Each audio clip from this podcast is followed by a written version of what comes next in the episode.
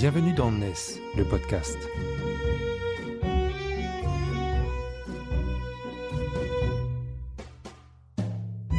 NES, c'est le média des nouvelles solidarités, édité par Harmonie Mutuelle ESS.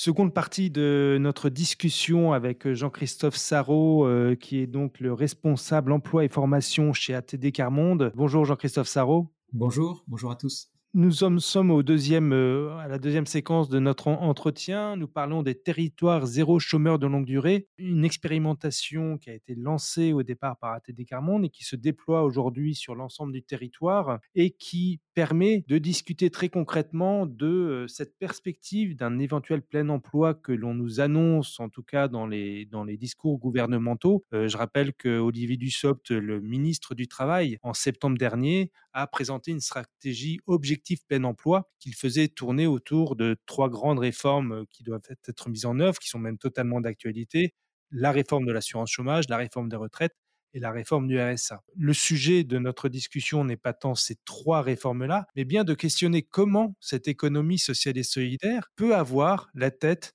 du plein emploi, puisque c'est le titre de notre opus 7 de NES, notre médiane des nouvelles solidarités. Dans cette deuxième partie d'interview, euh, Jean-Christophe Sarrault, ce serait intéressant de rentrer vraiment dans le concret de l'expérimentation qui est vécue euh, maintenant depuis 6-7 euh, ans par les territoires zéro chômeur, en tout cas par les, par les tout premiers. Est-ce que vous pouvez nous donner l'exemple, s'il existe, l'exemple type du territoire zéro chômeur et nous expliquer comment cela fonctionne exactement pour créer cette fabrique de l'emploi durable et décent que vous appelez de vos voeux? Alors, il existe actuellement 48 territoires zéro chômeur et peut-être d'ici l'été ou, l'automne, il en existera 60. Donc, c'est une grande diversité de territoires, autant en milieu urbain qu'en milieu rural. Ce qu'on peut dire, c'est que la, véritable innovation de cette expérimentation territoire zéro chômeur, c'est de se dire que la question de l'éradication du chômage de longue durée, la création de ces emplois décents, c'est une affaire de territoire et de citoyens et de mobilisation locale. Donc, l'outil vraiment révolutionnaire qui est créé sur ces territoires, c'est pas tellement comme on le pense et comme on le voit dans tous les reportages, l'entreprise à but d'emploi. C'est d'abord l'outil de gouvernance locale qu'on appelle le comité local pour l'emploi. Et c'est une initiative qui peut venir tantôt de militants associatifs et de la société civile, des acteurs de l'ESS, tantôt des élus, plutôt des, politiques du territoire. Mais en tout cas, l'idée, c'est d'associer tout le monde autour de la table en essayant d'oublier aucun acteur important, tous les citoyens, tous les collectifs, toutes les structures publiques et privées qui sont concernés d'une manière ou d'une autre par cette question de la santé économique du territoire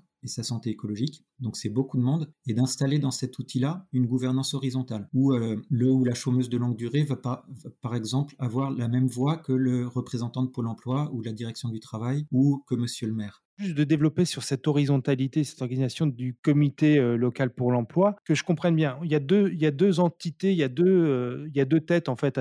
sur un territoire zéro chômeur. Il y a cette EBE où il y a le travail, il y a les emplois qui sont, générés, qui sont occupés, et donc des activités qui se développent. Et à côté, le comité local pour l'emploi, qui est quoi? Qui l'organe de gouvernance, en fait, de, de cette EBE c'est l'organe de gouvernance qui a comme mission principale de conserver cette mobilisation du territoire dans la durée pour pas qu'elle retombe, pour pas que cette affaire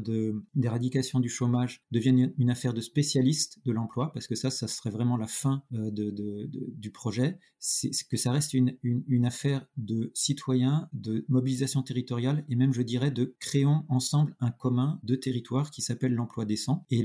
l'action de ce comité local pour l'emploi, c'est aussi d'identifier des activités à mener sur le territoire et puis d'être en permanence, d'aller vers les personnes qui n'ont pas encore été embauchées. Donc dans ce second outil qui est créé euh, sur ces territoires zéro chômeur, qui sont les entreprises à but d'emploi, L'idée étant ce qu'on appelle d'atteindre l'exhaustivité de, des, embauches, c'est-à-dire tout en laissant la liberté aux personnes de refuser la proposition d'emploi parce qu'elles en ont le droit, hein, pour des raisons personnelles, familiales, de santé, etc. Et faire en sorte que toute personne qui serait au chômage de longue durée sur le territoire, donc disons en gros au chômage depuis plus d'un an, se voit proposer cet emploi décent à temps choisi dans l'entreprise à but d'emploi qui peut aussi passer par des étapes de d'aller en structure d'insertion, euh, en emploi privé si l'emploi privé embauche, mais ce qui doit être ultime l'ultime garant euh, que toute personne peut avoir accès à cet emploi décent, c'est finalement l'entreprise à but d'emploi qui peut embaucher sans discrimination toute personne qui est privée d'emploi sur le territoire. Est-ce que ça veut dire que quand un territoire sera zéro chômeur à partir du moment où chaque chômeur de longue durée se sera vu proposer un emploi ou bien quand chaque chômeur de longue durée aura accès à un emploi? Alors c'est là toute la difficulté. Et là, pour l'instant, on voit qu'il y a différentes interprétations de cette exhaustivité sur les territoires. Certains disent, ben, on a proposé une ou deux fois l'emploi à toutes les personnes qu'on a trouvées dans les fichiers de Pôle Emploi et des bénéficiaires du RSA. Et il y en a tant qui l'ont accepté, il y en a tant qui n'ont pas répondu. Donc on a atteint l'exhaustivité. Et c'est pas ça pour nous à TD 40 l'exhaustivité. On sait que parfois il faut proposer six ou sept fois un emploi à une personne qui est tellement peut-être euh, euh, découragée ou qui n'y croit pas ou qui est tellement angoissée de reprendre un emploi après, des années d'emploi précaire ou, ou, de chômage euh, où elle a été maltraitée, qu'il faut parfois y croire plus que la personne elle-même. Et il y a d'autres territoires qui disent, quand on a 30 personnes sur notre liste d'attente, on considère que c'est le flux normal et qu'on a atteint l'exhaustivité. Mais la, vraie question, c'est que l'exhaustivité, en fait, qu'il y a derrière, c'est étant sûr d'être allé frapper à toutes les portes et d'avoir pris les moyens et, d'avoir réussi à, aller vers toutes les personnes privées durablement d'emploi sur le territoire? Et on sait euh, que là, on, parle d'invisibilité sociale, de personnes qui sont tellement repliées sur elles-mêmes qu'elles ne vont pas ouvrir leurs portes ou qu'elles vont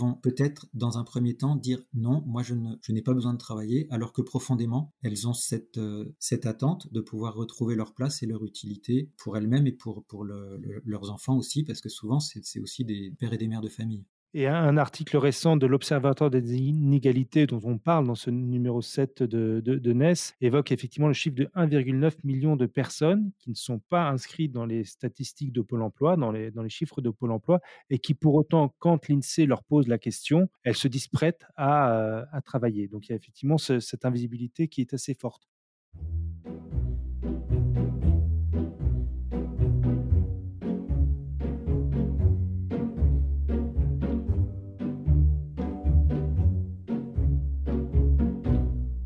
Je reviens maintenant sur cet organe de gouvernance qui est le comité local pour l'emploi. Comment est-ce que euh, vous arrivez à faire vivre ce collectif et finalement à fabriquer ce commun qui est une magnifique idée, mais quand vous la décrivez, on se dit, oula, mais c'est quand même costaud à réaliser ah ben, c'est le, le principal défi de cette expérimentation territoire zéro chômeur de longue durée, c'est de réinventer nos, nos, manières de travailler ensemble, d'aller chercher aussi les personnes qui, qui ne vont pas venir spontanément participer, de dépasser les difficultés qui vont se présenter parce que quand euh, on assoit autour de la même table des personnes qui, ne se parlaient pas avant, qui parfois euh, avaient des préjugés les, les, les, unes sur les autres, hein, et on peut dire autant les artisans des préjugés sur les élus, les, chômeurs sur les artisans, les, entrepreneurs sur les chômeurs, etc. C'est vraiment le défi. Euh, et, puis, et puis surtout de garder ce premier rang permanent pour les personnes privées durablement d'emploi. Et donc, ça veut dire réinventer donc nos méthodes de euh, même d'animer des réunions, de travailler ensemble, de savoir dans, dans, un, dans un collectif qui va décider de quoi, comment, comment on va travailler les, réflexions au consensus, comment on va suivre que les décisions sont mises en œuvre, comment on va évaluer tout ce qui est fait. Et, et ça, c'est autant un travail qui est un défi tous les jours pour ce comité local pour l'emploi, l'outil euh, de gouvernance du projet sur le territoire, que pour l'entreprise à but d'emploi, parce que derrière cette notion de chômage de longue durée, en fait, il y a toute une diversité de personnes ça peut concerner autant des personnes qui sont allées très peu loin au niveau des études que, on, le sait aussi, des personnes qui ont bac plus 5, bac plus 10. Donc il faut qu'on abandonne tous nos préjugés et qu'on se dise le défi vaut la peine qu'on s'écoute d'abord et c'est ça qui donne des idées nouvelles d'activités, de comment travailler ensemble quand on est aussi différent dans les entreprises à but d'emploi. Ce que je vous propose, c'est qu'on se retrouve dans une troisième séquence pour parler finalement des objectifs et des perspectives de cette expérimentation, puisqu'il y a quand même au bout un objectif qui, qui est connu de tous, c'est l'idée qu'on puisse généraliser ce dispositif-là. On se retrouve dans notre troisième séquence euh, des podcasts de NES. À très vite.